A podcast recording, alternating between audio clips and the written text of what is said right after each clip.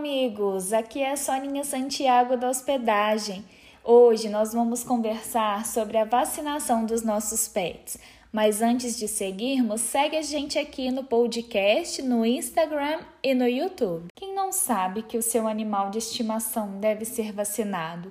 Mas será que as pessoas sabem quais são as vacinas e qual a importância delas? Os animais necessitam das vacinas para terem uma vida longa e saudável, já que as doenças se encontram disseminadas em nosso país e são de fácil transmissão.